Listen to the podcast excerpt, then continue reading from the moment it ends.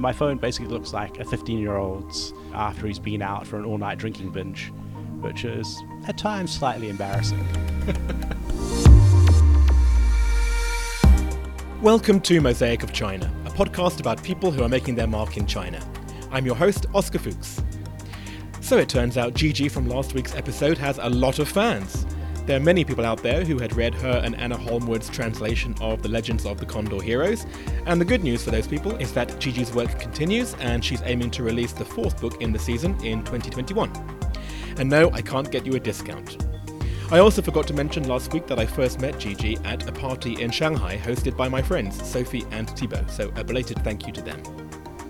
This week we switch from the world of literature to the world of diplomacy. Today's conversation is with Tom Barker, who is a New Zealand diplomat in Shanghai. I first met Tom last year through a mutual friend, Gabby Gabriel, so my second shout out of the day goes to Gabby. And as for Tom himself, it's not often we get to hear on record from someone in his field, so I was very grateful to him for taking the time to speak with me. He somehow managed to be very frank and personable without saying anything that would lead to a diplomatic fallout. And before we get onto the interview, let me just give you a quick coronavirus update, something which I'm sure is keeping today's guest very busy these days. So it's March the 10th, 2020, and the main update this week is that anyone coming into China from countries such as Korea, Italy, and Iran now need to go into quarantine at a location where they can be kept under medical observation. So this is new. Previously, people were being asked to manage their own self confinement. Otherwise, there's no updates to life in Shanghai, uh, although I do just want to say why on earth does everyone outside of China seem to be stocking up on toilet paper? I don't even understand the connection to the virus. I mean, hand sanitizer and face masks, yes, but toilet paper? I've been in China for the last five weeks and I've never seen a shortage of toilet paper here.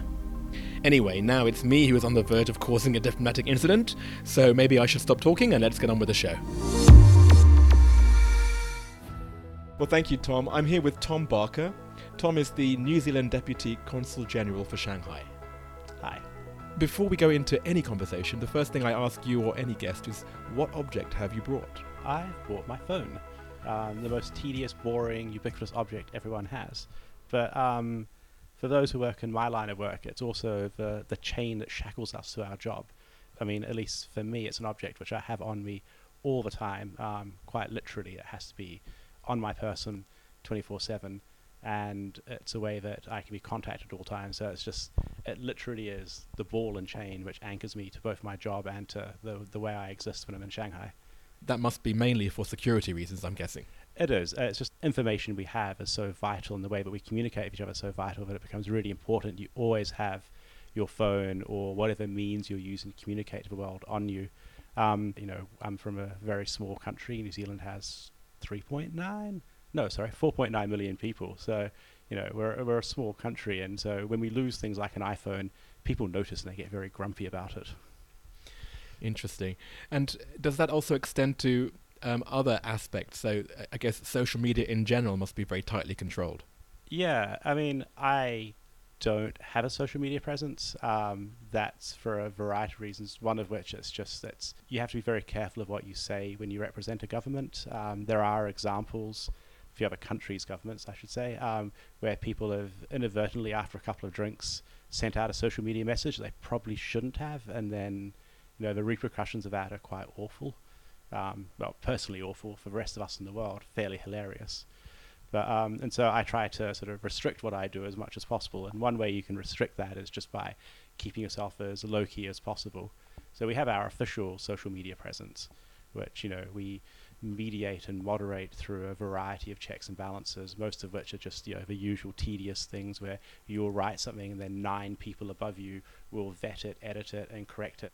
You know that's just any bureaucracy. But personally, I don't do much in the way of social media. So I have WeChat, but I have a very limited amount of people on it. Um, I have Facebook that I think just my parents are on, and I think that's all I have. Right. Let's go back to the phone then, seeing as it's the object you brought. I mean, yeah, this phone is a very typical sort of bureaucratic device. It's a, a, black iPhone, black because people who like to imagine we exist in shadows, actually we kind of more exist in the beige or the grey. Um, and I mean, the one thing that's kind of unusual about it, I guess, is that it has a security screen which prevents anyone from seeing what I'm reading from other sides. But because you know these things are invented by bureaucracies, um, the security screen is quite large. It sticks up quite a bit further, which means that none of the iPhone covers and protective devices work very well on it. So every time I put it down, it gets scratched. Every time the phone falls, it gets scratched. Um, so my phone basically looks like a 15 year old's after he's been out for an all night drinking binge, which is at times slightly embarrassing. well, obviously, the first thing that comes to my mind when I think of a New Zealand diplomat is Flight of the Conchords. You're nodding knowingly over there. Yeah, I mean, it's a reference you hear quite often. I mean, sadly, it's it's not that inaccurate. Um, our consulates are usually just two or three people. Uh, we often do have a man called Murray. so, Flight of a Conchords, I mean, from my perspective as a New Zealander, was just an iconic skit show. But um, they got picked up by HBO, and I have to admit, I've only ever seen a couple of their HBO shows because I've never lived in the right countries to be able to watch it when they were on. But um, one of the ongoing conceits of it was they were based in the US and they would go into the consulate general's office in the US and it would be basically a tiny wardrobe sized office with a man called Murray, who was the, you know, the official diplomat of um, record, who would then give them very bad advice. Um, I like to think we don't do the very bad advice part, but I mean, when you compare us to every other uh, embassy or consulate in the world, we are tiny. Uh, I've been to rather hilarious negotiations where I'll walk in in the WTO. So I used to be a WTO negotiator, and I'd walk into these meetings with the Americans, um, and there'll be 15 people on one side of a table, and then me, and if I was lucky, my colleague on the other side of a table. nice. So there there are elements actually that they did get kind of right in that show parody always has that element of truth. It's what makes it so hilarious. The smallness of New Zealand and also the overly friendly sort of attitude. I think those are things that we do quite well. We, you know, we try to be as helpful as possible. We try to be useful. We try to be proactive. And with New Zealand being so small, like the conceit is that I can say, "Do you know X from this city? Do you know Y from that city?" And actually, you probably do. Yeah, so I mean, I've spent time in the UK where that is a drinking game. You you go into a random person's house for a, you know, having a party or something, and all of a sudden they'll be like, "Oh, there are two Kiwis here. Let's see who they know in common." And you're suddenly forced to sit next to someone and recite names and locations until you have a person in common. And the really annoying thing is, often it works. well, what about with the guys from the Flight of the Conchords themselves? Do you have any connections with those guys?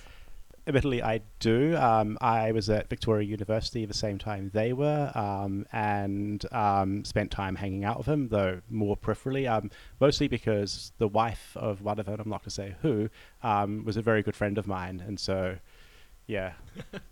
well, there you go. The game does work. We have proof.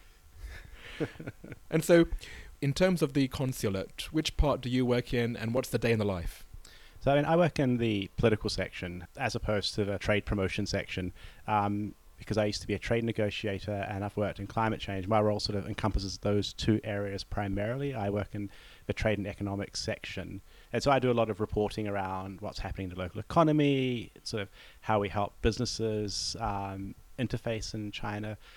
I also do a lot of work around the sort of the consular side, which is providing assistance and care to distressed Kiwis spend an awful lot of time doing speeches. Um, most bureaucrats and diplomats are just generally boring nerds, and yet somehow we're asked to go out to these places and try and be exciting and represent this incredibly dynamic, innovative country, and we are the opposite of that. And then I spend a lot of time researching what China's sort of looking at doing, the policy they're doing, to try and work out where New Zealand can either work with China to promote things like, for example, climate change, or where we can sort of try and influence China uh, into a, a, direction which we think is more beneficial to us, for example, in trade negotiations and developing regional trade architecture. Well, there you go. That's very well summarized. And you said that um, as part of your experience, you were in Geneva with WTO. So, how did you end up here in China? What's your career background? Um, after I finished university, I went to Seoul um, to visit a friend and to do a little bit of work teaching English. And my grand plan was Seoul was going to be a pit stop on my way to the UK, where I was going to study my master's in international relations. However, I mean, I found Seoul really fascinating, and while I was there, a friend of mine suggested that I enroll in one of the local universities there, which was quite good and was at the time trying to up its game with international students, was offering scholarships, and so as a joke, I applied, um, and they accepted me, which I was slightly surprised by. Um, they were quite patronising their acceptance. They did a few times ask if I was, you know, going to be able to cope with a workload, um, but they accepted me and they offered to pay for me. So, um, so yeah, I ended up doing a international relations degree in Seoul at one of their best universities. Then after that, uh, I worked for a couple of random companies in Seoul, sort of doing translation and editing. Then ended up working for a Quango for the Korean government. And then out of that, moved back to New Zealand. Ended up working for the government there, and public service apparently is a thing that I've always been destined to do because I've been doing that ever since. Which would be now how many years? I think it'd be about ten years now. Mm. Yeah. And after your experience in Korea, did you come to China with certain assumptions that you thought, okay, well, there could be similarities because it's a Confucianist society, which actually weren't the same as you experienced in Korea? No, that's exactly right. I thought that actually, yes, China would be quite similar to Korea. It would have that real Confucian sort of component to it, uh, that driving ethos and thought, um, and it doesn't. Um, I mean, Confucianism has really well and truly been erased in this country um, by the last 70 odd years of, um, you know, socialism slash communism, whatever you want to call it. You surprised me actually that you say it's been wiped out because in my experience, especially when I talk to Chinese people, they still are quite proud of that Confucianist heritage and they'll still link it back. And I think what I've heard is that there's a layering above Confucianism, but it's interesting to hear that actually you think it's been wiped out entirely. Well, you don't see the same level of sort of adherence to ritual and protocol. So you do see some of it. So you do. I mean, uh, it's probably not fair to say it's been wiped out. I think the the discipline part is still sort of adhered to quite strongly, and you see that side of Confucianism in a lot of the way government works here, a lot of the way corporate culture works here, and that sort of. Um, and a really good example of that, actually, just thinking about recent changes in Shanghai, is the way they're rolling out the um, the recycling rules or the waste management rules, where it's a discipline orientated system. You get it right and you're fine. You get it wrong and you're punished. And it's about that that almost ritualistic discipline. But I mean, if you go beyond that, which I, I think is just a cultural remnant, which sort of just hangs around the same way that all Anglos in the UK are essentially Christian by moral and ethic, but not by practice or faith, um, or not necessarily by practice or faith. Some of them might be. Um, you know, Confucianism doesn't, really exist here. You don't see the same level of adherence to age and protocol and that hierarchy that you see in Korea, where Confucianism still exists in quite a strong way. You definitely don't see the household structure being organized in the same way. You know, it's uncommon to hear of men in Korea cooking for their families at night. And here in China, like I mean, you know, I work with uh, a bunch of men who do go home and cook for their families on a regular basis because that in China is a thing that men do. That that egalitarian spirit that communism or socialism, however you want to classify it, has, has definitely been embodied more, and that that runs counter to Confucianism in quite a strong way. Going back to life in China, then, do you live in a place near other diplomats? Like, do you meet at the same events and attend the same functions? Uh, we are a very small, insular group. Um, so, I mean, imagine a school of fish. They're all grey and shiny, and that's kind of us. Like, you know, you, you know where we are because we, we hang out a lot together. Um, not necessarily socially, but definitely at work events. Um, I, I see the same eight or nine poor souls at most things I go to. We develop camaraderie. Going back to um, something you said earlier when you said part of your job is to help Kiwis who are in distress. Yeah, I mean, they're never good stories. Uh, if they're coming to us, it's particularly bad. You know, most people, particularly in the West, have a sort of aversion to involving government in their life. So if I get involved in it, it tends to be because it's either a criminal matter or it's just generally something that's awful enough that requires a diplomat being involved. You know, um, it, th- that's it's always a really unpleasant situation, but um, it's also a deeply rewarding situation. because if you can walk out of that where you felt like you've helped someone and you've you know you have someone who's just managed to take their partner's body home after a suicide or a death and they're emailing you to thank you for the work you did that's that feels like you actually helped and it's the one time where i feel like we actually shine a wee bit and we're no longer grey beige bureaucrats. We're, we're plaid. What about um, other situations? I mean the, the one of the the fun things about being a diplomat um, is you do get to do all sorts of different things you never thought you'd do, and it, it's fun in that it's rewarding and challenging. It's not always at the time fun. So yeah, I've had the the joy of you know being almost urinated on in an airplane, which was just you know one of those joys where at the time you're just utterly horrified and you hate all humanity, but it makes a really good bar story. well, thanks so much for your time, Tom. It was really interesting. Now to part two. Cool. Question one What is your favorite China related fact or piece of trivia?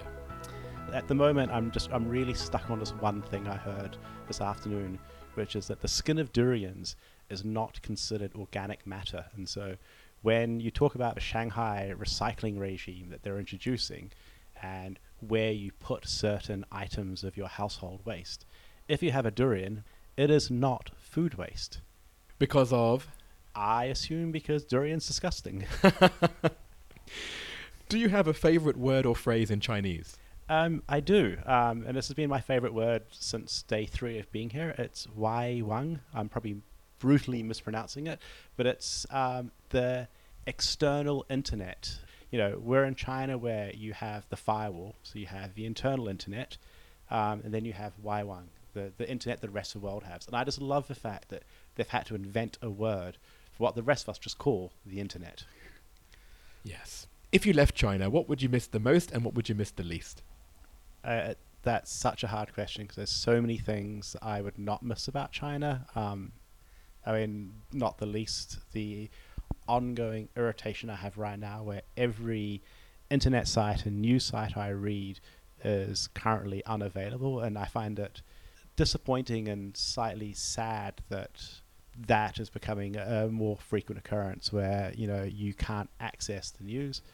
But actually, the thing I think I'd miss the most and not miss the most is the same thing, and that is the delivery service you have here. Like I love how easy it is to get food. I love the fact that you can dial up on your phone a hundred different types of cuisine and it will get delivered within 30 minutes and it's all amazing. I'll miss the convenience of that. What I won't miss is just the pile of plastic and crap that you're left with afterwards and the way that that's incentivized this really awful behavior, which I notice even amongst myself and my family and my compatriots, of decadence and consumerism in a way which is quite harmful to the environment. And so I, I try to be socially responsible that way and you know try to only order from places which don't use plastic, for example, or a more sustainable way, way they uh, produce their food and deliver. But even then, you're still it's still that sort of crass consumerism that convenience has produced. Um, is there anything that still surprises you about life in China? Oh, everything about life in China surprises me. I, I spend every day constantly amazed. If, if there isn't at least five things which slightly freak me out, then I'm probably not leaving my bedroom. Where is your favorite place to, to go out to eat, to drink, or to hang out? Ah, no, this is a very hard one because again, Shanghai is just full of amazing places. Um, there is one place I particularly love. Um, so on the outside, it's concrete, and it screams out you will be murdered in here. Like for example, its its name, as far as I was aware for ages, was Cocktail. Cocktail very faded. But one day we were desperate for somewhere to have a drink. Um, our kids had been really bratty all day. We were just really frazzled, but we didn't really want to go anywhere. So I saw that place. I saw it was open. The lights were finally on for the first time that we walked past it. So we went in, and inside it was just this amazing, clean, semi-welcoming environment um, where someone had clearly really been into the Beatles and it just embraced the sort of the 60s mod vibe in a really bizarre way. So it turns out the bar's called Beagle. Beagle, never heard of it. No, you can still smoke all you want inside. That's the downside. Um, but the cocktails, they were so annoyingly good. What is the best or worst purchase you've made in China? I've only had two really bad experiences buying things here, and both of them have been like buying things online because who shops in person these days? One time I ordered something and it just never arrived, which is disappointing, but I also only spent 10 kwai, so I didn't actually care. But another time I ordered, because I was desperate to get it, um, a bicycle repair kit because my bike's tire had stopped working properly, and I was like trying to work out why, and I was like, it's probably just got a flat somewhere. I'll get the repair kit, I'll rip out the tire, and I'll work out what's going wrong. So I ordered this thing. They promised they'd deliver it the next day. And sure enough, the next day something arrived, but it was just a tube of glue. But not even bicycle glue, just glue. so that, that was probably the worst. Wow. Well, I mean, you can fix a bike with glue. I, I can see the logic. I, I quite like using my hands. I mean, it's the one thing I do miss about here. So I'm not I'm not a handy person. Don't think that I'm good at these things. But like one of the things I was very proud of in New Zealand was um, building a deck in the back of our house. Um, like the deck is terrifying, and so I wouldn't like ever like try to get any awards for how well it's built. But it was really fun building it. I'm very disappointed by how you pronounce that word. With your Kiwi accent, I was expecting something a lot funnier. What's your favorite WeChat sticker?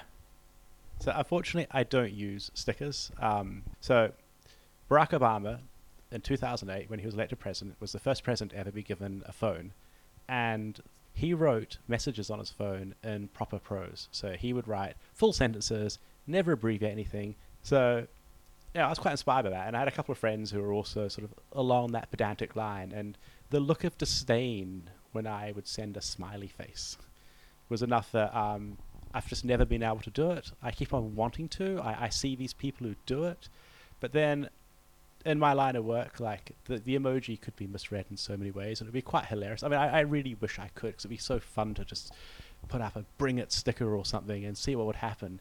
But then, yeah, it would be awkward. Yeah, I guess if there's one profession where I can forgive you for not using stickers, it would be yours. But I, I am still disappointed. Ah, just can you imagine a 65 year old ambassador trying to navigate which is the appropriate emoji? Do you use waving cornfield or do you use a hot dog in the summer? aubergine, aubergine, aubergine. Okay, what about this question then? Is this within your diplomatic parameters? What is your go-to song to sing at KTV? Uh, I have done Noraebang, which is the Korean version of KTV. Um, I, I, sing in the way that um, a diplomatic personality should, so dogs howl and screech in the distance.